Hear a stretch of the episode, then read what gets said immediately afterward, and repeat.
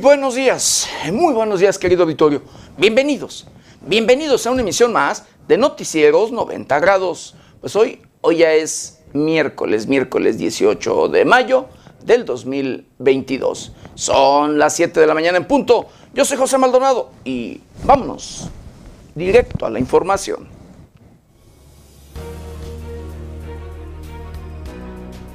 Detienen al presunto asesino de la periodista Yesenia y Sheila en Veracruz. OVNIs, potenciales amenazas a la seguridad nacional, asegura el Congreso de Estados Unidos.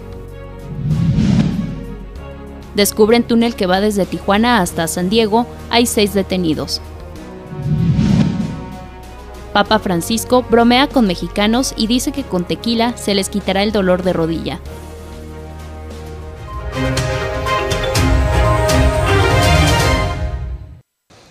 Bienvenidos, bienvenidos a una emisión más de Noticieros 90 grados.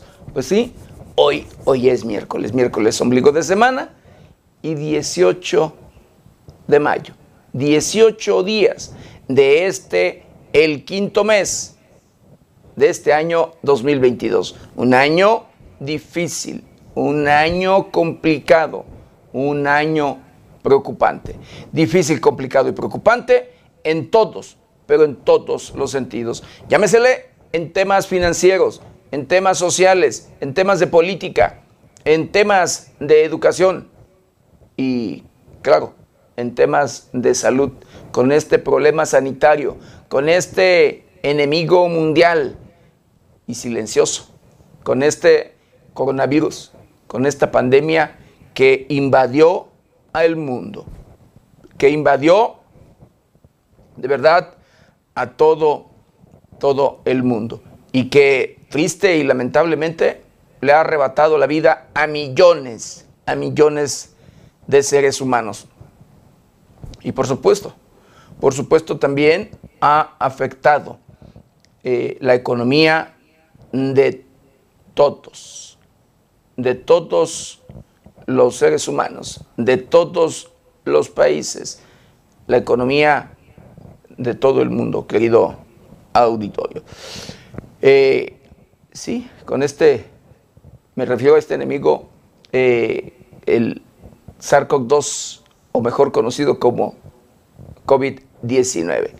Pero bueno, aquí se hacen esfuerzos, se hace todo lo posible, se hace todo lo que esté al alcance de científicos y gobiernos para tratar de combatir, de frenar, de acabar, de pagar a este enemigo mundial. Aquí se invierte, aquí se hace, le vuelvo a repetir, todo lo posible. Y ahí está, controlado. Llegó agresivo, llegó contagiando de manera masiva a millones y millones de seres humanos, así como usted lo escucha. Eh, y luego de los esfuerzos inmediatos a nivel mundial, que ni siquiera se sabía por dónde, cómo, qué había que combatirlo, cómo llegaba, cómo se contagiaba, de dónde se originó, que no se sabía nada. No había nada porque era un, un eh, virus o coronavirus este, eh, totalmente diferente, nuevo, eh, a los que comúnmente luego ya se conocían o se estudiaban o demás. En este coronavirus se desconocía totalmente todo, pero sin embargo, sin embargo, los científicos hicieron todo lo que estaba a su alcance pusieron en práctica sus conocimientos hasta lograr encontrar eh, pues un antídoto. Tener un poco allí de eh, pues historia y saber de dónde, por dónde, de qué se puede originar. Y, y así, hasta este momento, después de dos años, querido auditorio, se ha controlado. Y digo, tampoco cantando victoria, pero se ha frenado, ya no se ve, sí, ya no se ven los contagios de manera masiva, ya no hay, eh, pues, los problemas estos de muertes constantes precisamente por el, este enemigo mundial, ya no se ven eh, que se agreda como se estuvo haciendo, lo estuvo haciendo este coronavirus a, muchos seres humanos, eh, pero eh, está, de verdad se ve controlado. el día de hoy ya se ha relajado un poco, pues allí las medidas a seguir, ya el uso del cubrebocas, incluso muchos gobiernos de algunos países y de el propio nuestro querido auditorio ya han, eh, pues por allí o se está legislando o decretando el eh, cambio ya no obligatorio, así el uso del cubrebocas a como luego se tenía. Claro, no con ello quiero decir que nos relajemos o nos descuidemos o ya no, si ya no nos cuidemos. No, hay que seguir tratando de cuidarnos y, por supuesto, aplicarnos las vacunas. Hay quienes aún no se las han aplicado. Hay quienes aún no se aplican eh, o la tercera o la cuarta de refuerzo, pero porque nos hemos confiado. Y créame que tenemos que cumplir en este sentido para que no nos sorprenda eh, este enemigo mundial en caso de pues contagiarnos. Así, así, querido editor. Pero bueno, como le digo, aquí sí se hacen esfuerzos. En dos años, mire, ya eh, frenado, controlado y demás. Pero donde no se hace en lo absoluto nada, otro coronavirus, otra eh, valga pandemia, otra cáncer, como le llamo yo, querido Vittorio, es la corrupción. Allí no se hace nada. Triste y lamentablemente, en la, sobre el tema de corrupción, pues nada más escuchamos discursos, discursos alegres, compromisos y demás. Hay leyes, pero no se aplican.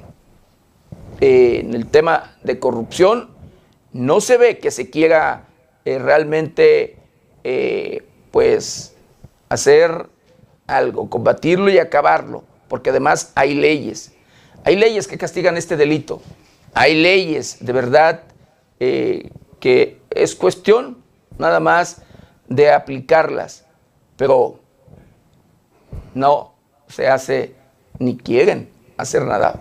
Pero triste y lamentablemente, querido Vittorio, este tema va de la mano con la inseguridad, así como usted lo escucha. Y esto porque políticos hacen alianzas con criminales, políticos y delincuentes son, sí, aliados, políticos y grupos delincuenciales que luego tienen el control en una comunidad, en un municipio, en un estado, en las plazas, como luego les conocen o se conocen, querido auditorio, eh, pues allí comienzan luego estas relaciones, estos compromisos, este tema, porque desde tiempos electorales, querido auditorio, una vez acordado, una vez que eh, sí, se han puesto de acuerdo, querido auditorio, para que los grupos delincuenciales financian campañas. Cuando hay aspiraciones en un político, puede ser de presidente municipal, para diputado local, diputado federal, senador, gobernador o lo que usted quiera. Así. Y los criminales financian, hacen compromisos, le vuelvo a repetir, desde estos momentos, desde tiempos electorales. Y una vez que han ganado eh, pues la elección, una vez que ya ocupan el puesto de elección popular, lo único que tienen que hacer es cumplir, cumplir, porque incluso hasta en el propio gabinete, escuche usted, en el propio gabinete de gobierno o demás, allí ocupan espacios integrantes de delincuentes. Así que normalmente, escuche usted, obras, ya sea Secretaría de Obras o Dirección de Obras o lo que usted quiera, donde hay recurso, donde está el dinero, donde se mueve, donde se mueven las finanzas. El otro tema casi seguro que también ocupan o piden, o quieren, es el tema de seguridad. También en el tema de seguridad, luego tienen allí a pues a su gente. Es un espacio que también ellos eh, quieren para tener controlado el tema de la seguridad. Pero además de cumplir con estos compromisos, querido auditorio, el funcionario ya o el político en sí, querido auditorio, lo que tiene que hacer es luego hacerse de oídos sordos y de vista ciega. No le importa en lo absoluto, y lo digo de verdad, que a un habitante, que a una persona incluso que ha sido cercana a este funcionario o a este político, querido auditorio, de tiempo, en tiempos electorales, le ayudó, eh, anduvo operando y anduvo para allá y para acá. No les importa que luego sea víctima de la delincuencia, porque lo ignoran, no lo escuchan. Ellos tienen que cumplir con lo acordado. Así es, porque las prácticas, sí, las prácticas delictivas de todos los grupos delincuenciales, de todos los diferentes cárteles o lo que usted quiera, llámesele como se le llame, diferentes siglas o nombres. Ellos llevan a cabo las extorsiones, secuestros y asesinatos.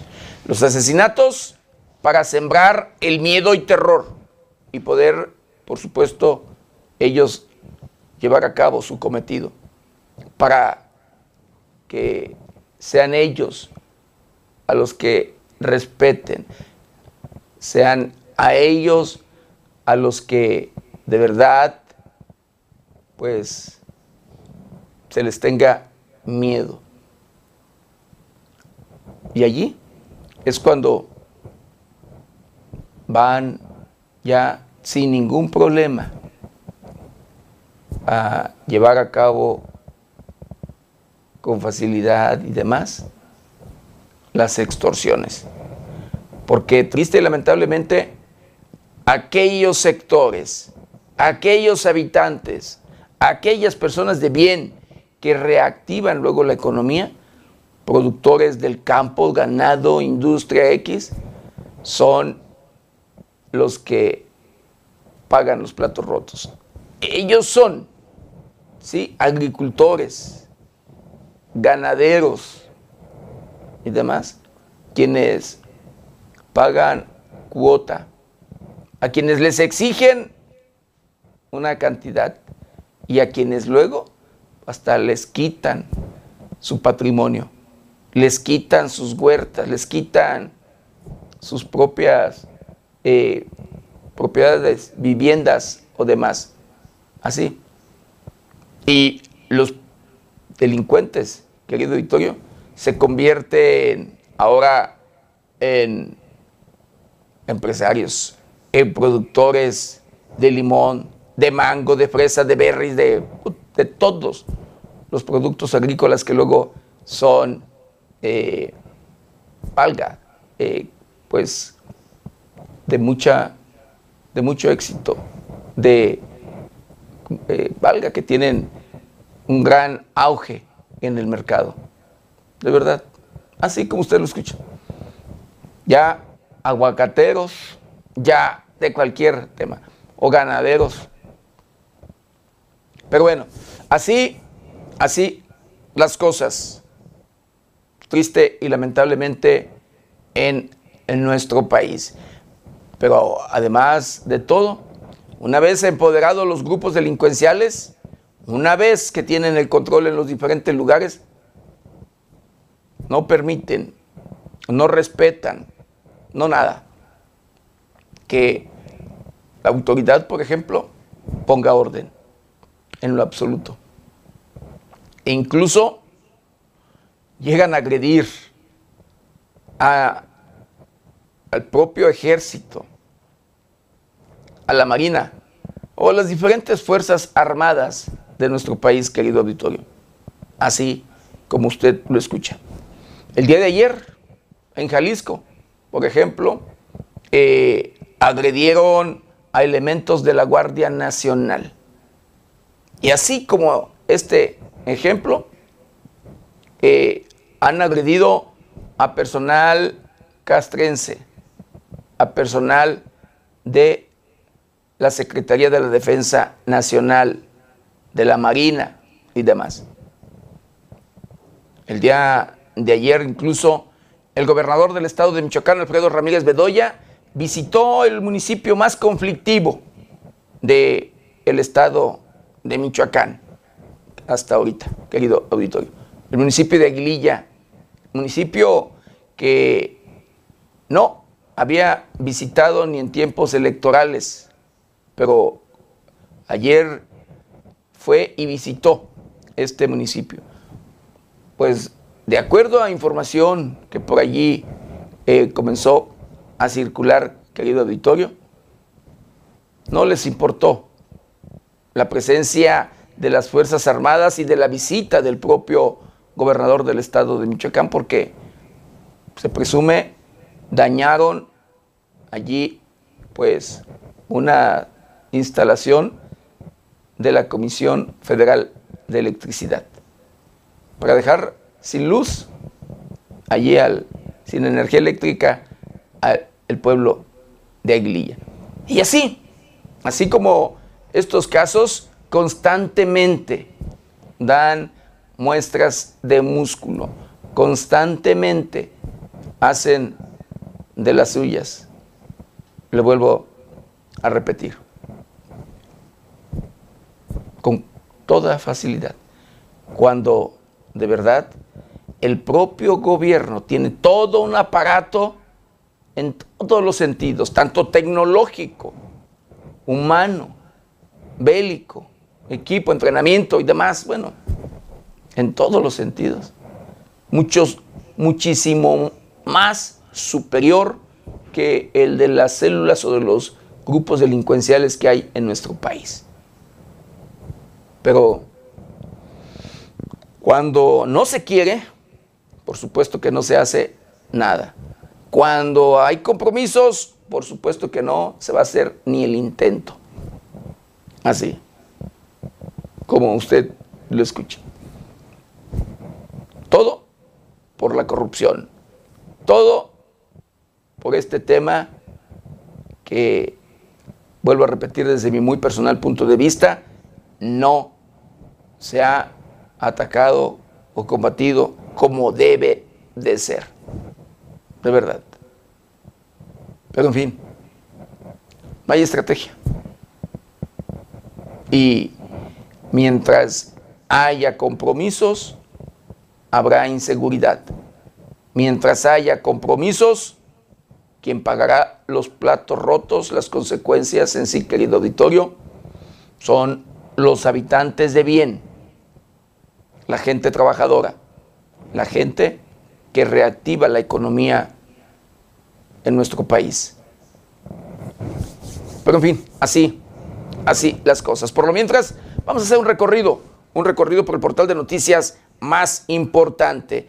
Y en esta mañana, martes violento en Michoacán, asesinan a 13 en 6 municipios. Fiscalía General de la República entregó a Estados Unidos a integrante del grupo, grupo criminal Mueren a balazos un hombre en la colonia Villas del Bajío, en Celaya, Guanajuato. Este otro estado violento, de los más inseguros del país, Michoacán y Guanajuato, que se pelean el primer lugar a nivel nacional en el tema de inseguridad. Policía Municipal, División Tránsito, recupera tractocamión que contaba con reporte de robo. La Universidad Tecnológica de Morelia y Discroix, eh, pues, en México, acuerdan investigar manejo de plagas con insumos orgánicos. Se pronuncia el PRD en, contra de prejuicios y discriminación a la diversidad sexual. Asesinan a, a un carpintero en la ciudad más insegura del mundo, Zamora, Michoacán. Localizan un cadáver putefacto eh, de un hombre en una zanja de ese mismo municipio, el más inseguro del mundo, Zamora, Zamora, Michoacán. Ejecutan a un taxista y, ¿sí? y a un peatón en hechos distintos, esto en Uapan, la capital mundial del aguacate. Detiene la Secretaría de Seguridad Pública eh, a tres personas presuntamente relacionados en homicidios en la capital michoacana. El gobernador del estado de Michoacán, Alfredo Ramírez Bedoya, reafirma presencia de gobierno en Aguililla, Michoacán, entrega apoyos a escuelas y productores. Aseguran un tractocamiones, un tractor, un tráiler en sí, querido auditorio, con tarimas de madera presumiblemente ilegal. Esto en Uruapan, la capital mundial del aguacate. Estas y otras noticias las encuentra en el portal de noticias 90grados.com.mx. ¿Y ahora qué le parece? Lo invito a que me acompañe a ver juntos un día, a ver, como hoy. Un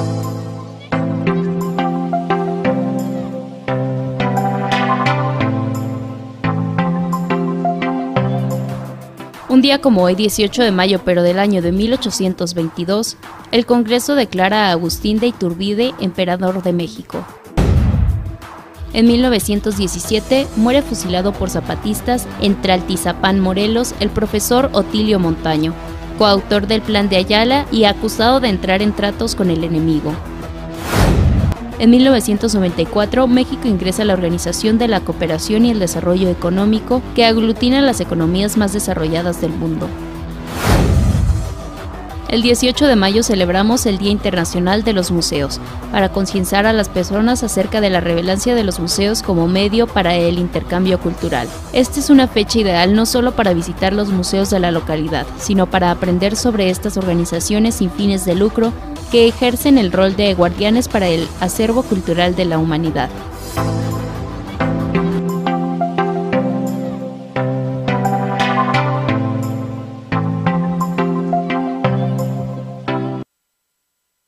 Bueno, quiero mandar saludos, saludos especiales a todo, a todo, todo nuestro auditorio, a todos aquellos que nos ven y nos escuchan a través de las diferentes, las diferentes plataformas de 90 grados. Saludos, saludos especiales a aquellos que nos ven a través de la televisión, los que nos escuchan a través de las diferentes estaciones de radio que se enlazan con este su noticiero preferido y por supuesto, de igual manera, con mucho cariño y respeto a todos, a todos aquellos que nos ven y nos escuchan a través de las diferentes, de las diferentes redes sociales de 90 grados.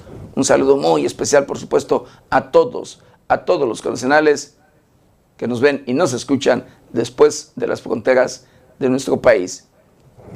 Y bueno, ya de lleno, de lleno con la información. Y bueno, antes, antes de pasar a la información, le quiero mandar un saludo muy especial a José Alfredo Lúa, mejor conocido como el Correcaminos. Mis respetos y reconocimiento por allí para el Correcaminos allá en la región de Tierra Caliente, un comunicador con experiencia, periodista, de verdad, mis respetos para el Correcaminos allá en la región de Tierra Caliente, en el estado de Michoacán. Eh, y bueno, continuando así de yendo ya con la información, eh, ovnis potenciales, ¿sí? amenazas a la, a la seguridad nacional. Así lo da a conocer el Congreso de Estados Unidos. Los objetos voladores no identificados deben de ser investigados y considerados amenazas a la seguridad nacional. Así lo consideraron legisladores norteamericanos en la primera audiencia pública que ha abordado el tema luego de 50 años. Aunque no hay todavía una explicación para los ovnis, es un hecho que son reales, por lo que hay que investigarlos para mitigar cualquier eventual amenaza, declaró Andre Carson, legislador demócrata por Indiana. En la audiencia entre el subcomité de inteligencia de la Cámara de Representantes, quedó claro que la preocupación tanto de los legisladores como de los altos mandos de inteligencia y del ejército no es tanto que haya vida extraterrestre, sino que el fenómeno pueda tratarse de tecnología de naciones enemigas como China o Rusia, invadiendo el espacio aéreo de Estados Unidos. Por su parte, el subdirector de inteligencia naval, Scott Prey, exhibió videos e imágenes con avistamientos de ovnis, en donde predominaban siluetas triangulares. El consenso general de la reunión fue que el tema debe abordarse de manera seria. Con información de la redacción, reportó para 90 grados Noé Maguer.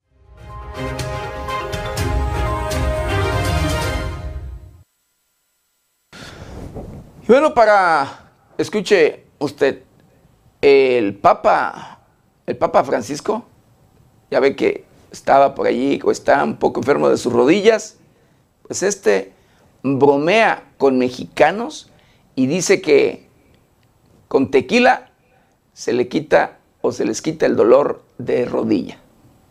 El Papa Francisco se despedía de un grupo de jóvenes que se instruyen para convertirse en sacerdotes cuando entre broma aseguró que lo que necesitaba para su molestia en las rodillas era un tequila. Tras la audiencia en el Vaticano, cuando se disponía a retirarse, los jóvenes le preguntaron por su dolor de rodillas, ya que tiene algunos días que ha tenido molestias. En un video compartido por Rogelio Fernández Castro, misionero y futuro sacerdote, que compartió en sus redes sociales el momento. Ahí se muestra al Papa bromear un poco sobre su malestar y aseguró que lo que necesita para su pierna es un trago de tequila. ¿Saben qué necesito para la pierna? Un poco de tequila mencionó el pontífice. Los diáconos le aseguraron que si un día van a Santa Marta, le llevarán una botellita, a lo que él respondió con unas risas. Con información de la redacción, reportó para 90 grados Noé Almaguer.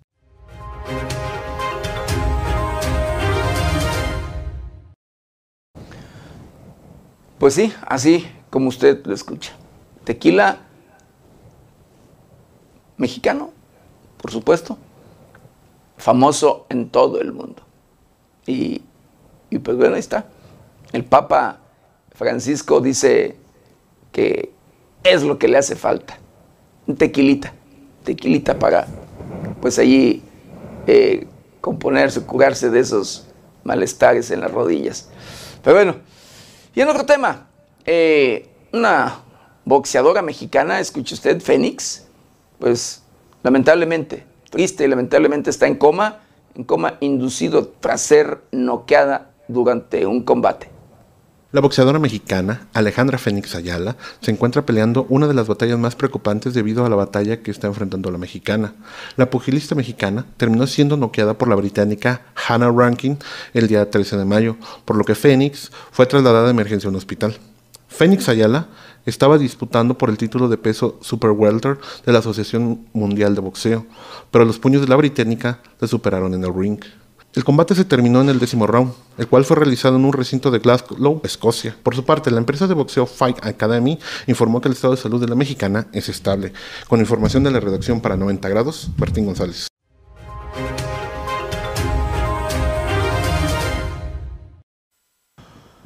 Y bueno, hablando de tecnología y hablando, por supuesto, de cuidar el medio ambiente en todos los sentidos, de contaminar lo menos posible o no contaminar, por supuesto, pues Grupo Modelo presenta su nuevo camión 100% eléctrico.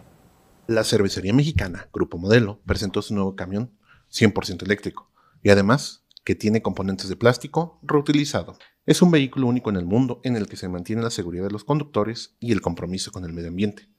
Los elementos reciclados hacen del camión un vehículo más liviano, mientras que la cama baja permite que el operario maniobre con mayor facilidad en cuanto a acceso, carga y descarga. Nuestro compromiso con el medio ambiente no se detiene. Esta es una unidad de manufactura 100% mexicana que coadyuvará a que Grupo Modelo mantenga con su compromiso de reducir un 25% sus emisiones contaminantes para 2025. Mencionó el director regional de compras y sostenibilidad de Grupo Modelo, Cristian Benes. Este vehículo fue fabricado en Megaflux, empresa especializada en el desarrollo de trenes eléctricos, mientras que Gami compañía mexicana fabricante de carrocerías, llevó a cabo la modificación del chasis e incorporó los componentes eléctricos. Cabe mencionar que el chasis de la unidad pesa hasta una tonelada menos en comparación con otros camiones eléctricos de características similares. Tiene una capacidad de carga de 30% mayor que su equivalente en diésel y 8% mayor que su equivalente eléctrico. Por otro lado, la batería tiene una vida útil de aproximadamente 10 años y el motor de hasta 20 años. Con información de la redacción para 90 grados, Bertín González.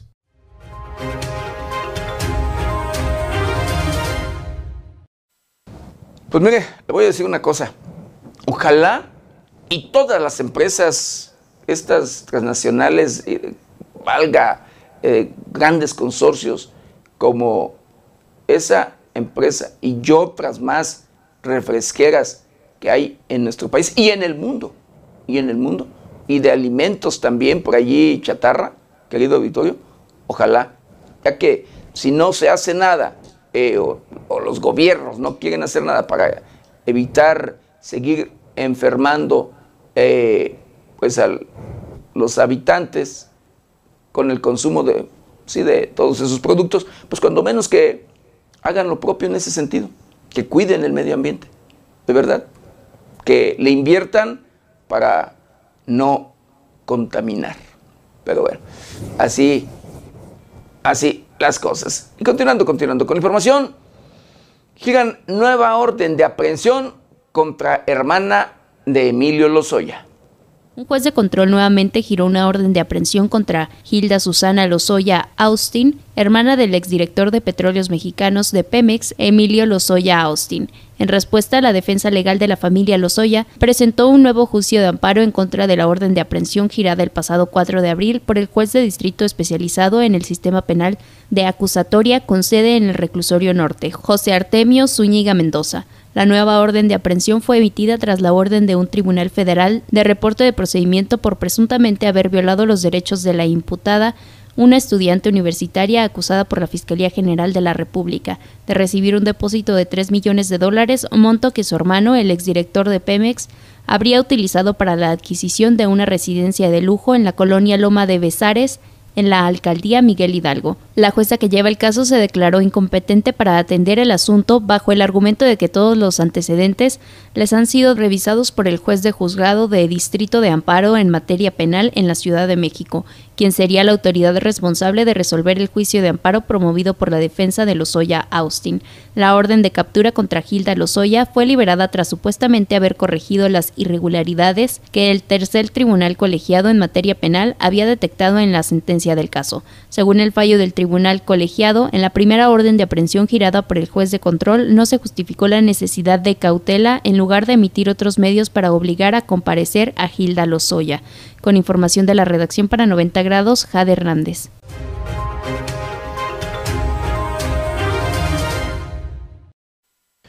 Bueno, la máxima casa de estudios de nuestro país, querido Victorio, sí, la UNAM, desmiente al presidente de la República, Andrés Manuel López Obrador. Se fue la federación la que limitó su participación en la pandemia. Luego de que el presidente de la República, Andrés Manuel López Obrador, reprochara a la Universidad Nacional Autónoma de México haber enviado a sus casas a sus estudiantes y académicos durante la pandemia por el COVID-19, la máxima casa de estudios del país le respondió al mandatario que fue orden de la federación el repliegue de sus médicos durante la emergencia sanitaria. Y es que, en medio de las críticas por traer al país personal médico de Cuba, López Obrador justificó su decisión al afirmar que los doctores mexicanos no quieren ir a las comunidades de más difícil acceso. Además, subrayó que estuvieron ausentes los universitarios durante la pandemia. Ante este reclamo desde la tribuna presidencial, la UNAM emitió un comunicado en el que aclaró que en ningún momento impidió a los universitarios participar de las acciones, sino que fue la Secretaría de Salud que mediante un oficio suspendió todas las actividades de los ciclos clínicos de pregrado, solicitando a los directores y directores de hospitales y jurisdicciones sanitarias que los estudiantes no acudieran a las instituciones de salud. Con esa misma fecha, y de acuerdo con el documento arriba citado, también se impidió el acceso a los internos de pregrado en los hospitales de primer y segundo nivel de atención. La universidad se apegó a estas medidas instruidas por la autoridad sanitaria y por considerarlas pertinentes para contener contagios y proteger la salud, le declaró la Universidad Autónoma de México al presidente de la República. Con información de la redacción para 90 grados, Bertín González.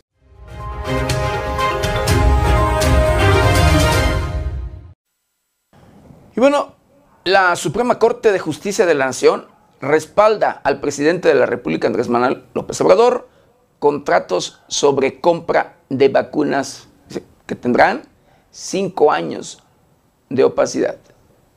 Los contratos que firmó el gobierno de México por la compra de vacunas contra el COVID-19 permanecerán sin transparentarse durante los próximos tres años, toda vez que la Suprema Corte de Justicia de la Nación determinó extender de dos a cinco años la reserva de esa información. Con ocho votos a favor y dos en contra, el máximo órgano judicial del país decidió privilegiar el argumento de que mantener en la opacidad la documentación en cuestión, salvaguardar la seguridad nacional y supera el derecho al acceso a la información por parte de la sociedad mexicana. Con esta decisión, la Suprema Corte respaldó la conformidad del gobierno encabezado por Andrés Manuel López Obrador ante la solicitud del Instituto Nacional de Acceso a la Información y Protección de Datos Personales, quien solicitó transparentar la información, pues así lo mandata la Constitución, además de que es una instrucción de la Comisión Internacional de Derechos Humanos. El argumento del presidente López Obrador fue que la transparencia de los contratos podría poner en riesgo el abasto de vacunas para nuestro país en el futuro cercano. Entre las posturas de respaldo al presidente estuvieron el ministro Juan Luis González Alcántara Carranca, quien señaló que el interés por mantener los datos bajo reserva supera el interés público general de conocer su contenido, en tanto que el ministro Luis María Aguilar argumentó que liberar esos datos pueden afectar las negociaciones de la adquisición futura de vacunas. En contraparte, el ministro Arturo Pérez Dayán manifestó que no se trata de un asunto de seguridad nacional, aunque coincidió en que dar a conocer la información en este momento podría afectar a las negociaciones con las farmacéuticas. El magistrado presidente de la Suprema Corte, Arturo Saldívar Lelo de la REA, tampoco estuvo de acuerdo con el argumento de que se trata de un asunto de seguridad nacional. Sin embargo, votó a favor del proyecto, también justificándose en la eventual afectación de negociaciones con la compra de lotes de vacunas. Con información de la redacción, reportó para 90 grados Noé Almaguer.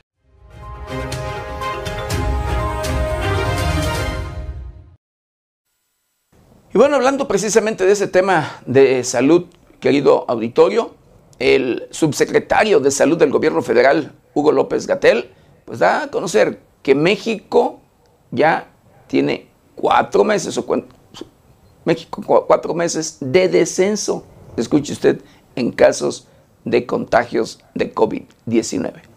Por fin, México registra casi cuatro meses de reducción en los contagios por COVID-19. Así lo informó el subsecretario de Prevención y Promoción de la Salud, Hugo López Gatel. Fue durante su intervención en la conferencia mañanera de este martes donde el funcionario resaltó que en 31 entidades hay menos de una muerte diaria por el coronavirus en promedio. Y podemos ver que seguimos teniendo una tendencia de reducción de casos con algunas pequeñas variaciones en las últimas tres semanas, pero en general una tendencia a la baja que se mantiene ya por un periodo de casi cuatro meses. La siguiente, por favor. Lo mismo la ocupación hospitalaria se ha mantenido durante el mismo tiempo con ocupaciones mínimas, 3%, eh, 1% de camas de uso general y camas con ventilador respectivamente. Y en las defunciones también esta tendencia a la baja, lo cual es desde luego alentador, siendo las defunciones el desenlace menos deseable, más indeseable de la enfermedad. Menos de una defunción en promedio diaria en las últimas eh, semanas, en concreto en la semana número 19, la semana más reciente. Y para verlo de manera más detallada, vemos una tabla en donde tenemos 31 de las 32 entidades federativas que han tenido ya al menos un día sin defunciones, algunas como el caso de Chiapas, 56 días consecutivos sin una sola defunción por eh, COVID-19 y algunas ya tienen también varios días de no tener ni siquiera hospitalizaciones relacionadas con COVID. Vemos las 32 entidades en la lista, como dije, 31 tienen ya eh, ninguna defunción por al menos un día. En el caso de la Ciudad de México, ya cuatro días consecutivos de no tener defunción alguna relacionada con COVID. Con información de la redacción para 90 grados, Jade Hernández.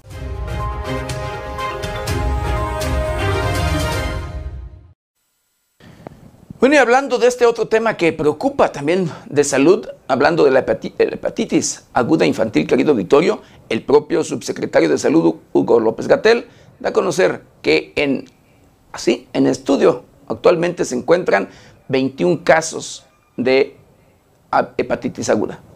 El subsecretario de Prevención y Promoción de la Salud, Hugo López Gatel, informó que hasta el momento están en estudio 21 casos de hepatitis aguda infantil. Durante la conferencia de este mes, López Gatel refirió que hasta el momento los datos indican que dicha hepatitis aguda infantil de la que la OMS emitió alerta desde hace un mes no se trata de una enfermedad de rápida propagación. Estamos en estudios de 17 casos, más otros 4 que se informaron ayer. Pero una cosa es casos que van surgiendo y que pudieron ser un número inusual, que no es el caso, y casos que los vamos identificando porque estamos en un protocolo de estudio precisamente para contribuir a comprender cuál es la causa. No es un patrón de propagación y no parece ser una enfermedad que tenga esas características, detalló. Agregó que estarán analizando dicha situación diariamente, pero de momento no hay ninguna acción que la población pudiera emprender de manera específica, dado que la causa de esta hepatitis no es conocida. Hasta el momento no hay ninguna indicación de que se trate de una enfermedad infecciosa. Tampoco se descarta, lo vamos a estar estudiando. De momento no hay ninguna acción que la población debiera emprender de manera específica, dado que la causa no es conocida y la cantidad de casos es muy pequeña comparado con la enorme cantidad de casos que todos los años ocurre de hepatitis, subrayó. Con información de la redacción, reportó para 90 grados Noé Almaguer.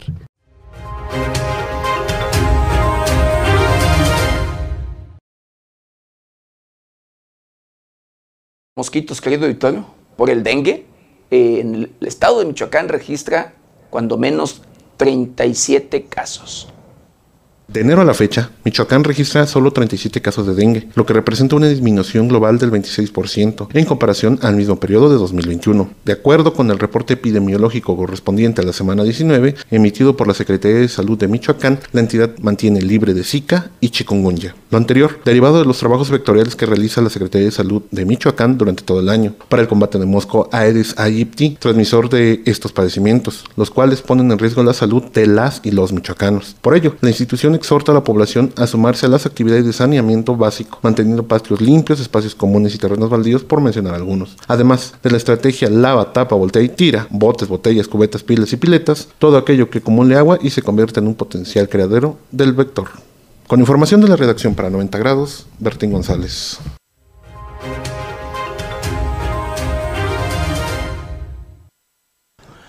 Y bueno, el titular del Ejecutivo de Michoacán, sí, el gobernador Alfredo Ramírez Bedoya, encabeza reunión de seguridad en la región de Tierra Caliente, en el municipio de Apatzingán, Michoacán.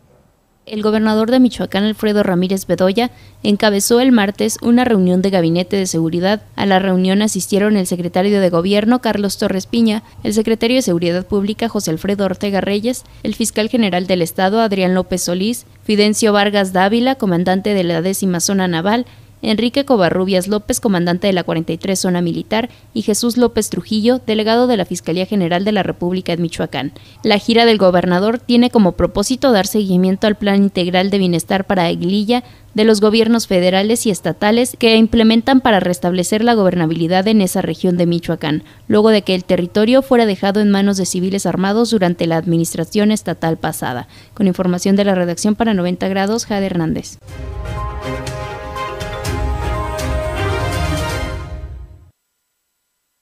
Y ya de visita ya en Apatzingán, Michoacán, en esta región de Tierra Caliente eh, de la entidad, el gobernador del estado, Alfredo Ramírez Bedoya, decidió visitar el municipio de, sí, de Aguililla. Y desde la Guaje, esta comunidad, eh, híjole, del que ha quedado, valga como un pueblo fantasma, pues desde asegura que la sociedad perdió el rumbo por el dinero fácil. Perdimos el rumbo como sociedad, nos equivocamos, nos dejamos ir por el dinero fácil, por la avaricia. Ahí las actividades ilegales. Así lo aseguró el gobernador de Michoacán, Alfredo Ramírez Bedoya, en su primera visita a El Aguaje, comunidad que desde hace algún tiempo ha sido víctima de los embates de la delincuencia organizada. Perdimos el rumbo como sociedad, nos equivocamos. Nos dejamos ir por el dinero fácil por la avaricia. Hay las actividades ilegales. Y de repente abundaban las Hunter y las Cheyenne, ¿se acuerdan? Pero eso era un espejismo que se fue. Y solo dejó desgracia, abandono. No volvamos a eso. Tenemos que estirpar de raíz esas prácticas que solo llevan a el despeñadero. Ramírez Bedoya se comprometió con la población a entregar apoyos para el campo, así como a mejorar la infraestructura de las escuelas de Glilla y a la construcción de dos presas en la región de Apatzingán. Con información de Luis Manuel Guevara, 90 grados.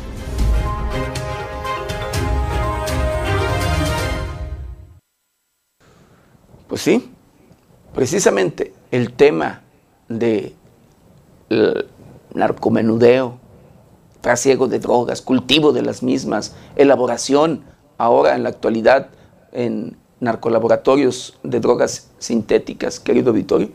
Eso es lo que tiene, claro, entre otras cosas, entre otros intereses allí, pero tiene eh, en conflicto y viviendo en esa situación entre el miedo y el terror y valga, híjole, en el abandono y luego eh, pues en estos lugares. Triste y lamentablemente, bueno, ahora ya vemos allí la intervención, ya hemos visto eh, operativos, el arribo de miles de efectivos que ojalá, como luego lo dicen los propios habitantes, ojalá no se vayan y ahí se queden, porque de lo contrario la violencia regresa. De lo contrario, los grupos delincuenciales, unos allí están, otros ya se fueron, los corrieron. Eh, pero uno allí sigue, sin que los toquen, sin que les diga nada. Igual siguen con las mismas prácticas, extorsiones, secuestros y demás. Ahí están, narcolaboratorios. Así, como usted lo escucha, narcolaboratorios operando todavía. Pero bueno, ojalá de verdad ya se ponga atención en serio en serio, de verdad, en esta región, porque estos habitantes, los habitantes de estos pueblos, de estos lugares, híjole, de verdad créeme que lo merecen. Merecen que se haga justicia y que se garantice la seguridad, el libre tránsito y todo, créame, de verdad. Híjole, se lo digo con conocimiento de causa porque hemos estado por aquellas regiones, hemos visitado constantemente esos lugares y conocemos todos los rincones y cómo operan, en dónde luego hacen y deshacen. bueno, no voy a hablar más, pero de verdad créame, créame que ojalá ya, ya se haga justicia. En fin, pero bueno, continuando, continuando con la información, pues bueno, eh, tienen especialidad, bueno, es, no, exigen, exigen por allí eh, más bien diputados de Morena, escuche, usted, eh, que Morelia, la capital del estado de Michoacán, que ya se ha convertido en un municipio violento donde pues constantemente, diariamente asesinan de dos a tres personas, cuando menos escuche usted, y donde pues no funciona nada. El municipio de Morelia, las autoridades de Morelia luego, pues, eh, prefieren andar en otro lado, en sus sueños y, demás, o hasta en otros países, porque luego han andado en España, que fueron que a España buscar eh, acuerdos con eh, policías de allá para capacitar a la de Morelia y no sé qué tanto. Por lo mientras, mire, Morelia, uno de los municipios más inseguros, así, más inseguros, que ocupa el segundo lugar en el estado de Michoacán en temas de inseguridad, homicidios y demás. Así, pues bueno, eh, diputados de Morena le exigen al presidente municipal, eh, Alfonso Martínez Alcázar, firmar el acuerdo de mando único para que baje el tema de inseguridad en la capital michoacana. Desde que inició la administración de Alfonso Martínez Alcázar, la percepción social sobre la inseguridad pública ha incrementado sin precedentes, puesto al inicio de la administración de Martínez Alcázar era del 67.9, siendo que ahora al último corte del 31 de marzo del 2022 es del 77.0%, lo cual representa un estratosférico incremento del 9.1%. Lo anterior fue señalado por los diputados de Morena Julieta García Cepeda, Erendira Isauro Hernández y Juan Carlos Barragán, quienes presentaron una propuesta de exhorto al presidente municipal de Morelia para que descubra el convenio de conformación del Mando Único Policial para el Estado de Michoacán e instruya al Comisionado Municipal de Seguridad Ciudadana del Ayuntamiento de Morelia para que modifique su estrategia de seguridad y atienda de manera prioritaria los delitos cometidos en la capital. De acuerdo con la encuesta nacional de seguridad pública urbana, en marzo del 2022, 66.2% de la población de 18 años y más consideró que es inseguro vivir en la ciudad. Sin embargo, en Morelia las cifras e incrementos son alarmantes, ya que en comparación con este mismo rubro de inseguridad a nivel nacional, mientras en marzo del 2021 era el 67.9%, en este mismo periodo subió un 77%. Además, argumentaron que en el municipio de Morelia han tenido un pavoroso aumento en el número de feminicidios desde el inicio de la administración de Alfonso Martínez Alcázar, ya que de acuerdo a la información sobre la violencia contra las mujeres, la que realizaron en el Centro Nacional de Información del Secretariado Ejecutivo del Sistema Nacional de Seguridad Pública señala que Morelia se encuentra en el cierre del 2021 en el lugar número 84 de la lista de los 100 municipios, con mayor número de feminicidios en el territorio mexicano, con tres casos perpetrados durante el año del 2021. Pero lo grave es que en tan solo tres meses de este año 2022 pasó a la posición número 4 de los 100 municipios con mayor número de feminicidios en el país, con cuatro víctimas fatales de este delito de una población de 433, como 852 mujeres, de acuerdo a las cifras reportadas en la última actualización realizada el 31 de marzo del 2022. Con información de América Juárez Navarro para 90 grados, Jade Hernández.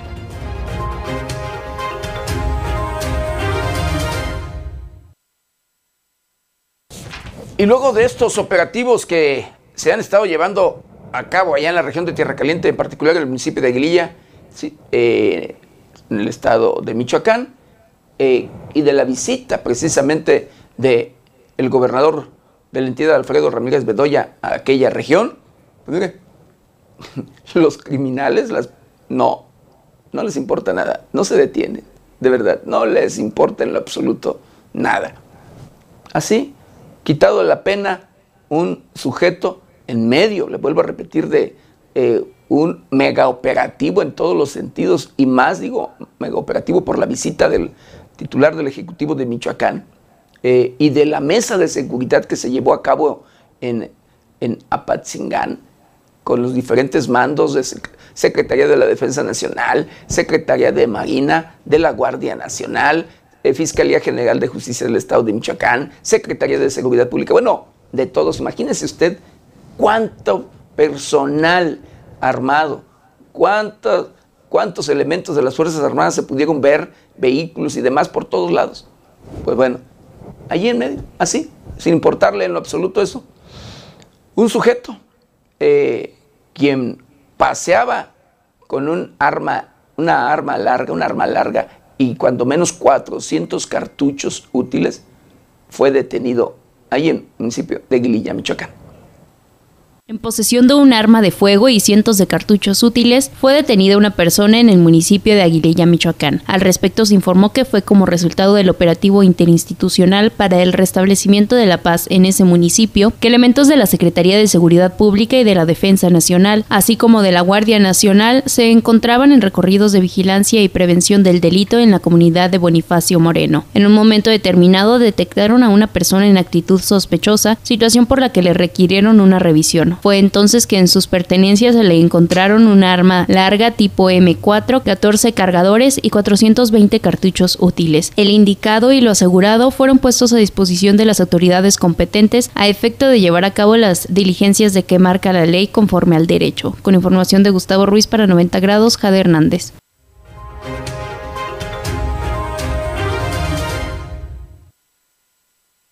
Y hablando de la región de Tierra Caliente en el municipio de Apatzingán, allí en la cabecera municipal, escuche usted, lo mismo.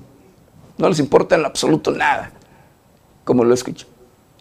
Vean nada más hasta dónde el descaro y hasta dónde, pues, valga, eh, pues, el allí empoderamiento de los grupos criminales. Con todos estos operativos que le estoy citando y de la visita del propio titular del Ejecutivo de Michoacán a aquella región y que se llevó a cabo la mesa de seguridad en Apatzingán, pues bueno, en este municipio, en el monumento a Lázaro Cárdenas, tiran el cadáver de un hombre, de una persona, allí, así como usted lo escucha.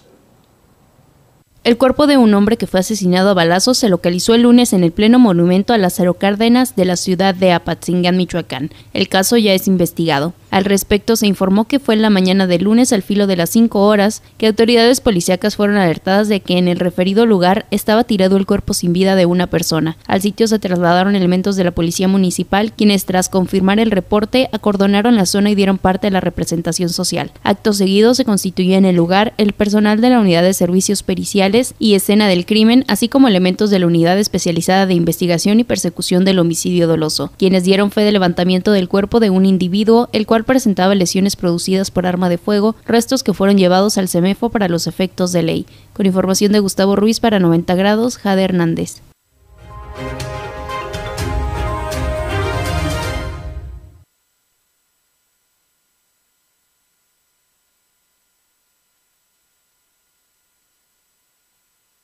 Un joven que viajaba a bordo de una bicicleta fue ultimado de varios balazos por sujetos que lograron darse a la fuga con rumbo desconocido. Al momento, se ignora el móvil del crimen, por lo que la Fiscalía General del Estado se encargará de investigar. En relación al hecho, se dijo que al filo de las 23.05 horas de lunes, algunos vecinos del Infonavit Arboledas, tercera sección en Zamora, reportaron al 911 que a la altura de la tienda departamental Mersa se habían escuchado detonaciones de arma de fuego. Elementos de la Policía Municipal y de la Sedena se movilizaron a la esquina formada por la calle Magnolia y la avenida del Árbol, donde localizaron al joven tirado sobre el pavimento, por lo que resguardaron el perímetro y pidieron el apoyo de los cuerpos de auxilio. Minutos después, llegaron los paramédicos de rescate y salvamento, quienes al revisar al afectado se percataron de que carecía de signos vitales debido a las múltiples lesiones que presentaba. Enseguida, llegaron familiares del occiso, quienes le identificaron con el nombre de Carlos Eduardo LJ de 18 años de edad, mismo que tenía su domicilio en la colonia Jacinto López del municipio de Zamora. Peritos de la unidad especializada en la escena del crimen realizaron las respectivas actuaciones y embalaron casquillos de diversos calibres. Asimismo, trasladaron el cadáver a la morgue del CEMEFO local para los estudios de ley, informó 90 grados.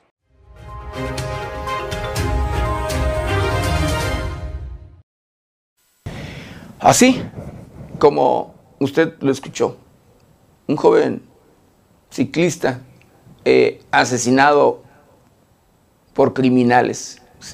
Híjole, en este mismo, le digo en este municipio, el más inseguro, más inseguro del mundo. Y bueno, eh, una jovencita, escuche usted, de 17 años que había, había desaparecido en Nuevo León, ¿sí? fue localizada, ¿sabe dónde? En Six Flags de la Ciudad de México. La Secretaría de Seguridad Ciudadana de la Ciudad de México informó que una menor de edad de 17 años que estaba reportada como desaparecida y contaba con una alerta AMBER activa en el estado de Nuevo León fue encontrada este fin de semana. De acuerdo a los reportes de las autoridades, se sabe que la adolescente se encontraba paseando y pasando un momento muy divertido en el parque de diversiones Six Flags en la Ciudad de México. Uniformados de la Policía Bancaria e Industrial de la Secretaría de Seguridad Ciudadana de la Ciudad de México localizaron a la menor. Se detalla que su padre y dos agentes de la Policía de Investigación de la Fiscalía General de Justicia de la Ciudad de México le solicitaron el apoyo. Por otra parte, se indica que el padre de 40 años de edad explicó que su hija de 17 años no llegaba a su domicilio, en el municipio de San Nicolás de los Garza, en el estado de Nuevo León, desde el 9 de mayo, ante lo cual se realizó un primer reporte de desaparición. Sin embargo, a través de redes sociales se percató que el adolescente hizo una publicación en la que señaló que se encontraba en la Ciudad de México. Por esa razón, el hombre se trasladó a la capital para buscarla y levantar un reporte de búsqueda alerta Amber ante la fiscalía. Por ello, con las características físicas de la joven, los policías bancarios dieron aviso a sus superiores a través de la frecuencia de radio. Policías comisionados en el lugar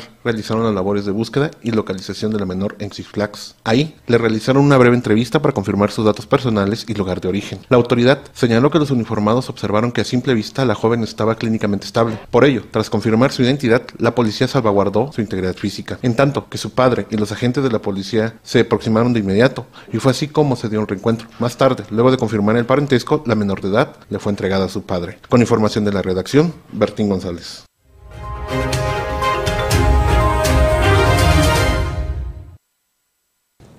Y bueno, por eh, vinculan a proceso, escuche usted, a presunto responsable o involucrado en feminicidio eh, registrado en Apaseo, el Alto Guanajuato.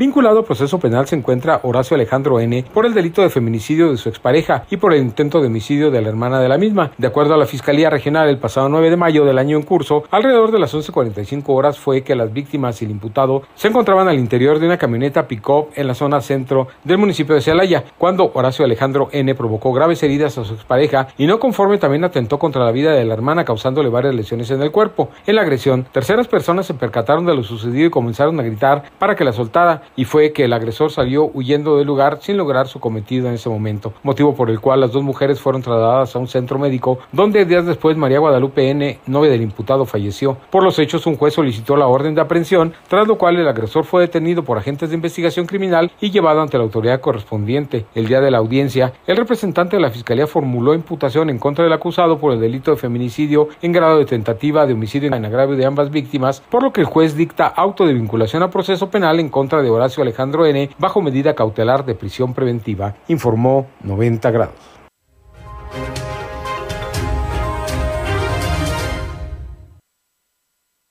Y allá mismo, en el estado de Guanajuato, pero en el municipio de Villarán, asesinan a balazos al director de servicios municipales. Un hombre identificado como Miguel Ángel Noria de 39 años de edad, quien se desempeñaba como director de servicios municipales, fue asesinado a balazos. Los hechos se registraron poco antes de las 9 de la mañana en la colonia La Venta, cuando presuntamente la víctima salía de un domicilio acompañado por otra persona. Repentinamente sujetos desconocidos lo interceptaron y le dispararon en varias ocasiones para después escapar de la escena. De inmediato el servidor público fue trasladado al hospital comunitario de la localidad donde falleció. La unidad especializada en investigación de homicidios realiza las averiguaciones correspondientes sobre lo ocurrido. Con información de la redacción, reportó para 90 grados Noé Almaguer.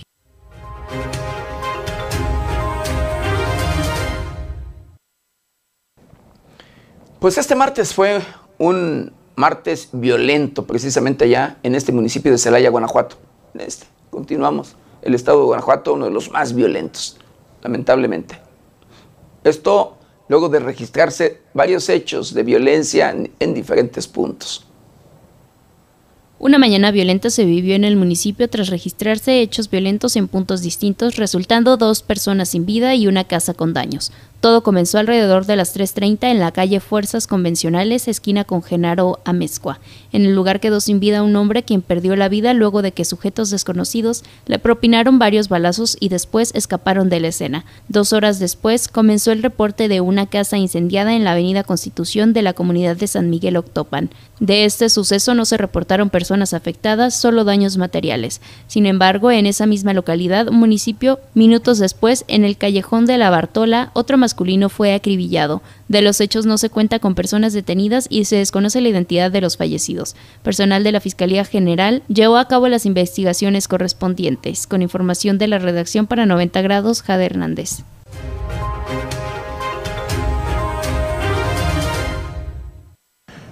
Bueno, y en Veracruz, en Veracruz detienen a presunto asesino, escuche usted, de las compañeras comunicadoras, las periodistas asesinadas allá en aquel, en lugar del puerto de este estado. Sí, a Yesenia y Sheila. Este martes la Fiscalía General del Estado de Veracruz informó sobre la detención del Mara, presunto asesino de las periodistas Yesenia Molinedo Falconi y Sheila Joana García Olivera.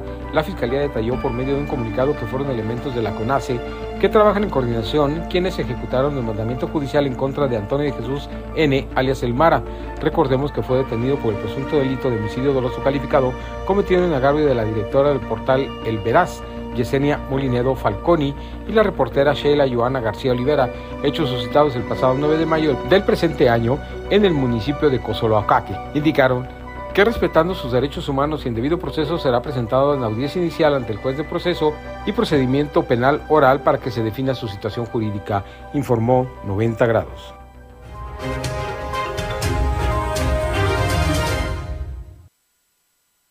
Ojalá, y escuche usted porque, híjole, a mí se me hace muy increíble, pero bueno, porque por un lado, cuando se quiere, se puede, y siempre lo he dicho, queriendo se puede, pero ojalá y no se trate de un chivo expiatorio, pero que tampoco se trate de un acuerdo, y escuche usted, de un acuerdo entre criminales y autoridades, que los eh, criminales hayan acordado con sí, con, con ellos, con las autoridades en turno, para entregar al presunto responsable, a quien pudieron haber incluso instruido, mandado, ordenado haber cometido este doble homicidio. Eh, y lo digo porque, híjole, ¿cuántos casos se ven, se dan, se registran donde así acuerdan autoridades con los delincuentes para calmar, tranquilizar el tema, porque imagínate lo que hicieron, cometieron eh, el asesinato de dos periodistas, o sea, allí tratan de enfriar, según ellos, el, asunto, resolviendo este doble homicidio de dos, de dos comunicadoras. Pero bueno, digo, ojalá no se trate de acuerdos en lo oscurito entre autoridades y criminales, porque, híjole, es o sería preocupante que esto Y lo digo por lo que se, como la inmediatez de la, de la detención, luego de las investigaciones o presuntas investigaciones que llevaron a cabo. Que queriendo, claro, se puede, pero no es el único o los únicos homicidios que se han registrado allá en Veracruz. Diariamente, de igual manera y constantemente, hay homicidios. La violencia impagable y los eh, homicidios sin resolver. Por eso lo digo. Y ahora que la situación cambió y que se les complicó más el tema por el doble asesinato de dos comunicadoras, mire, resuelven el caso. bueno, no sé por qué mi cabeza luego piensa mal y... Pero en fin, así las cosas. Y continuando, continuando con la información, vinculan a proceso a cinco personas presuntas responsables del delito de tortura agraviada a un periodista, esto en el, el estado de Quintana Roo. La Fiscalía General de la República, a través de la Fiscalía Especial para la Atención de Delitos Cometidos contra la Libertad de Expresión de la Fiscalía Especializada de Materia de Derechos Humanos, obtuvo vinculación al proceso en contra de cinco personas por ser probables responsables del delito de tortura agravada en prejuicio del periodista de Ciudad de Cancún, Quintana Roo. El auto de vinculación a proceso se dictó a Lamberto V, Casto P, Candelaria A, Socorro G y Nesger V, quienes al momento de los hechos eran servidores públicos de la Secretaría Municipal de Seguridad Pública y Tránsito de Benito Juárez. El presente caso corresponde a hechos sucedidos en noviembre de 2019, cuando elementos de la Policía Municipal detuvieron sin causa a un periodista por realizar su trabajo, causándole sufrimientos físicos y psicológicos para castigarlo, coaccionarlo e intimidarlo por estar reportando hechos de interés público en las calles de la ciudad de Cancún la probable comisión del delito se agrava por la calidad de periodista y condiciones de discapacidad de la víctima. Lo anterior se deriva de la facultad de atracción ejercida por la Fiscalía General de la República el 16 de junio de 2021, ya que se acreditaron datos de pruebas suficientes para señalar que el delito se cometió con la finalidad de limitar la libertad de expresión. Asimismo, se otorgó a la Fiscalía General de la República un término de cinco meses para la investigación complementaria y determinó medidas cautelares para garantizar la conducción de los imputados al proceso y la seguridad de la víctima, indirectas y testigos de los hechos, informó 90 grados.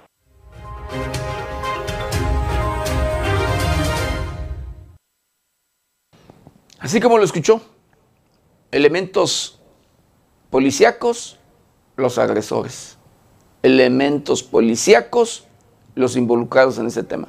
Pero también le voy a comentar, cuando luego son autoridades, como en este caso, elementos de eh, pues, la policía, les ayudan, les apoyan y demás, en todos los sentidos. Y lo digo con conocimiento de causa. Yo le puedo asegurar que pronto, es más, no van a tardar, van a andar libres y de nueva cuenta regresarán, por supuesto, a seguir laborando como policías. Y lo digo porque pues a mí me ha pasado, ya me pasó. Nos han agredido, detuvieron a los elementos policíacos, en una agresión que eh, valga de los que fuimos víctimas, y mire, libres, inmediato, así como usted lo escuchó. Hubo privación ilegal, eh, hubo eh, este, lesiones, no, no, de todo, amenazas, y jamás, y sí, ya, libres, así como usted lo escucha. Pero en fin, así las cosas. Y continuando, continuando con la información, por medio de un operativo, la Fiscalía General de la República asegura armas, drogas y vehículos en la colonia eh, Cortinas, esto en el estado de Sonora. Como resultado de un cateo llevado a cabo por personal de la Fiscalía General de la República en el estado de Sonora, en un domicilio de la colonia Cortinas en Ciudad Obregón, se logró asegurar armas, droga y vehículos. Al respecto se informó que agentes de la Policía Federal Ministerial de la Agencia de Investigación Criminal, encabezadas por el agente del Ministerio Público en coordinación con elementos de la Secretaría de Marina Armada de México, Policía Municipal, Policía Estatal de Seguridad Pública y personal de servicios periciales de la institución, complementaron la investigación. En el sitio aseguraron 12 armas de fuego, un tubo lanzagranadas, una granada, una granada de mano, 11 bombas Molotov, 5 cascos tácticos, 8 chalecos con placas y 5 pecheras cargadores, además 45 cargadores para armas de fuego de diversos calibres, dos cargadores circulares, una caja con cartuchos para escopeta, una cinta elaborada con 27 cartuchos, dos radios, 300 envoltorios que contenían metafetamina, 53 artefactos de los denominados ponchallantas, tres teléfonos celulares, 870 cartuchos de diversos calibres y dos vehículos.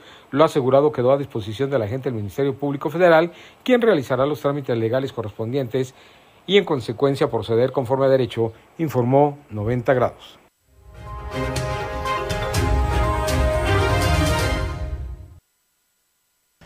Bueno, en el estado de Jalisco, querido Vitorio, un enfrentamiento entre civiles y elementos de la Guardia Nacional deja a tres uniformados heridos. Durante la tarde-noche del lunes se registró un enfrentamiento entre civiles armados y elementos de la Guardia Nacional en el municipio de Tecualtiche, en los límites de Jalisco y Aguascalientes. De acuerdo a los primeros reportes, los hechos se registraron cerca de las 7.30 de la noche en la comunidad de Rancho Nuevo. Ahí, elementos de seguridad federal fueron sorprendidos a balazos, por lo que de manera preliminar se informó que tres elementos de la Guardia Nacional resultaron heridos. Uno de los oficiales de la Guardia Nacional herido fue trasladado vía aérea hasta la Cruz Verde del Norte en Zapopan. Su estado de salud se reportó como grave. Paramédicos que estuvieron en el traslado al elemento herido solicitaron la sala de shock. Minutos después lo trasladaron hasta un hospital debido a la gravedad de sus lesiones. Cabe mencionar que las autoridades estatales y de la Secretaría de la Defensa Nacional mantuvieron completo hermetismo, pero fuentes allegadas a la Guardia Nocturna informaron que incluso cuando el soldado herido fue trasladado a Guadalajara, fueron agredidos a disparos a bordo del helicóptero. Con información de la redacción para 90 grados, Jade Hernández.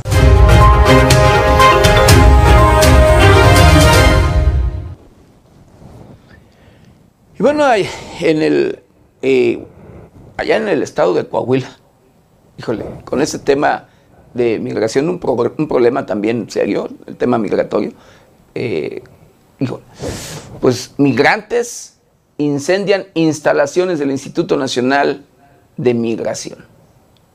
Durante la mañana del martes, un grupo de migrantes incendiaron las instalaciones del Instituto Nacional del Migrante en Piedras Negras, Coahuila.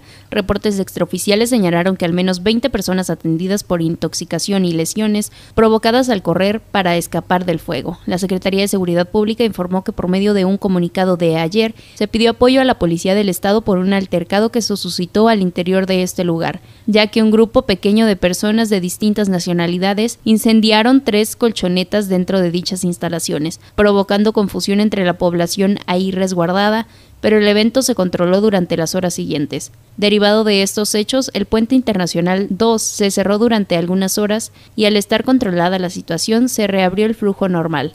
La Secretaría de Seguridad Pública comunica que siguen llegando migrantes diariamente a Piedras Negras como a Ciudad Acuña y se mantiene el operativo de seguridad en toda la franja fronteriza en ese sentido. Con información de la redacción para 90 grados, Jade Hernández.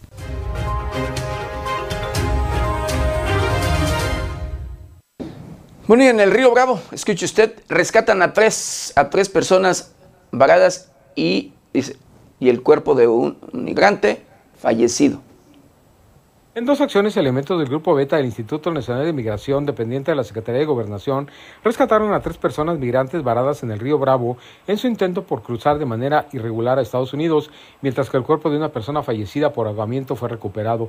En primer caso, la mañana de lunes, agentes de la Oficina de Representación en Piedras Negras, Coahuila, recibieron el aviso de auxilio que tres hombres adultos, dos originarios de Colombia y uno de El Salvador, ya no pudieron avanzar entre la fuerte corriente del río, al lugar conocido como Paso del Río, entre los puentes internacionales 1 y 2 llegó personal del Grupo Beta Piedras Negras y con una maniobra de rescate en un aerobote auxiliaron a las personas migrantes de situación de riesgo.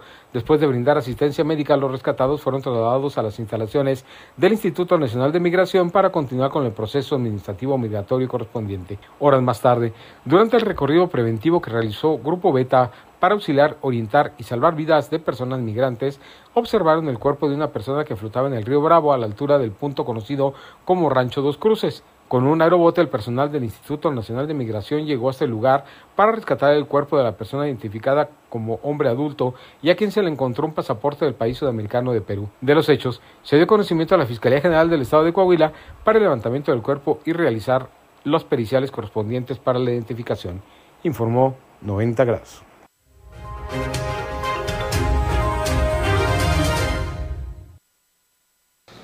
Y ponga atención en la siguiente información, querido auditorio. Con toda la tecnología y demás que hay, con todo, eh, la capacitación en todos los aspectos que hay y que con lo que cuenta eh, los Estados Unidos, pues bueno, eh, continúan por allí operando los criminales, los delincuentes, los pues narcotraficantes y demás a través de túneles. Túneles que hacen ellos mismos, que realizan ellos mismos y que no se dan cuenta, digo, no sé, porque descubren un túnel más, esto que va desde Tijuana, escuche usted, hasta San Diego, que no está muy lejos, pero bueno, son kilómetros siempre allí, pero eh, desde Tijuana hasta San Diego, California. Eh, detienen a seis personas.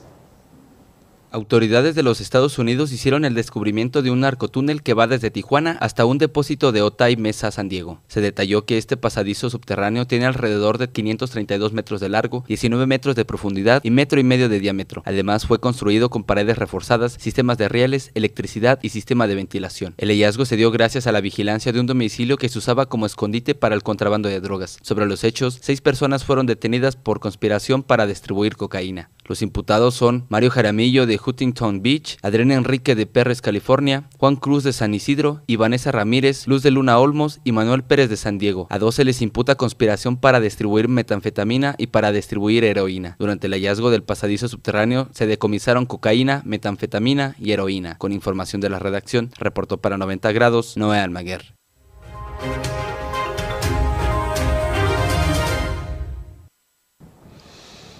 Bueno, yo decía kilómetros, pues sí está muy cerca, está cerca, pero bueno, el túnel fue de 500, un poquito más de 500 metros. Pero bueno, como quiera, imagínese usted.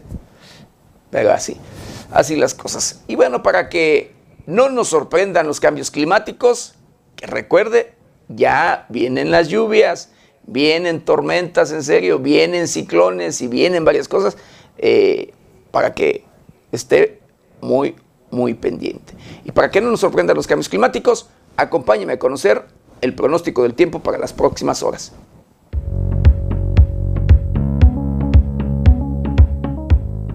El Servicio Meteorológico Nacional de la Conagua le informa el pronóstico del tiempo. Para hoy, una línea seca sobre el norte del territorio continuará interactuando con un canal de baja presión sobre el interior de la República Mexicana así como con una corriente de vientos máximos e inestabilidad de niveles altos de la atmósfera, lo que ocasionará lluvias puntuales fuertes en zonas de Nuevo León y chubascos en el noreste de México, con lluvias aisladas en el occidente y centro del país. Asimismo, otro canal de baja presión se extenderá en el sureste de México y en combinación con la entrada de humedad del Océano Pacífico y el Mar Caribe, originarán lluvias puntuales fuertes en Chiapas, chubascos en Oaxaca y lluvias aisladas en Quintana Roo, las cuales podrían estar acompañadas de descargas eléctricas. Finalmente, una circulación anticiclónica en niveles medios de la atmósfera continuará generando ambiente vespertino caluroso en gran parte de la República Mexicana, con temperaturas máximas superiores a los 40 grados Celsius en 14 entidades del país.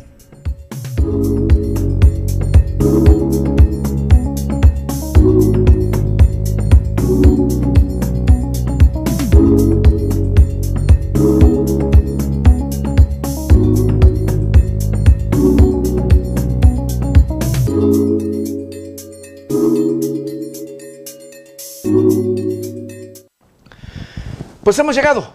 Hemos llegado al final de una emisión más de Noticieros 90 grados. No sin antes quiero agradecerle de verdad infinitamente el que nos hayan acompañado en este su noticiero preferido. De igual manera, agradecerle el que nos ayuden, nos ayuden a compartirlo para llegar a todos los rincones del planeta.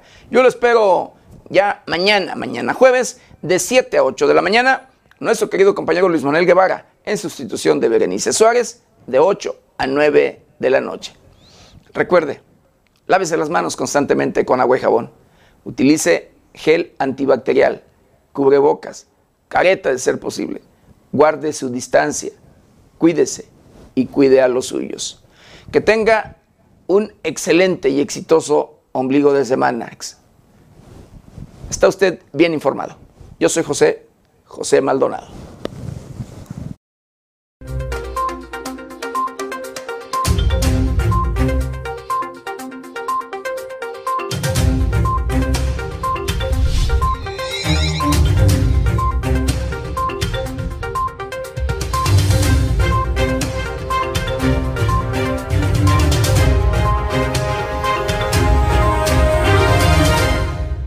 Agencia Mexicana de Noticias 90 Grados cumple 15 años informando.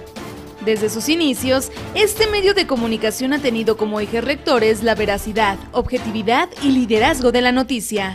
90 grados evolucionó tecnológicamente teniendo una infraestructura de primer nivel para informar a todos nuestros espectadores, pendientes de la mejor información a nivel internacional y nacional, en los noticieros protagonizados por Berenice Suárez y José Maldonado.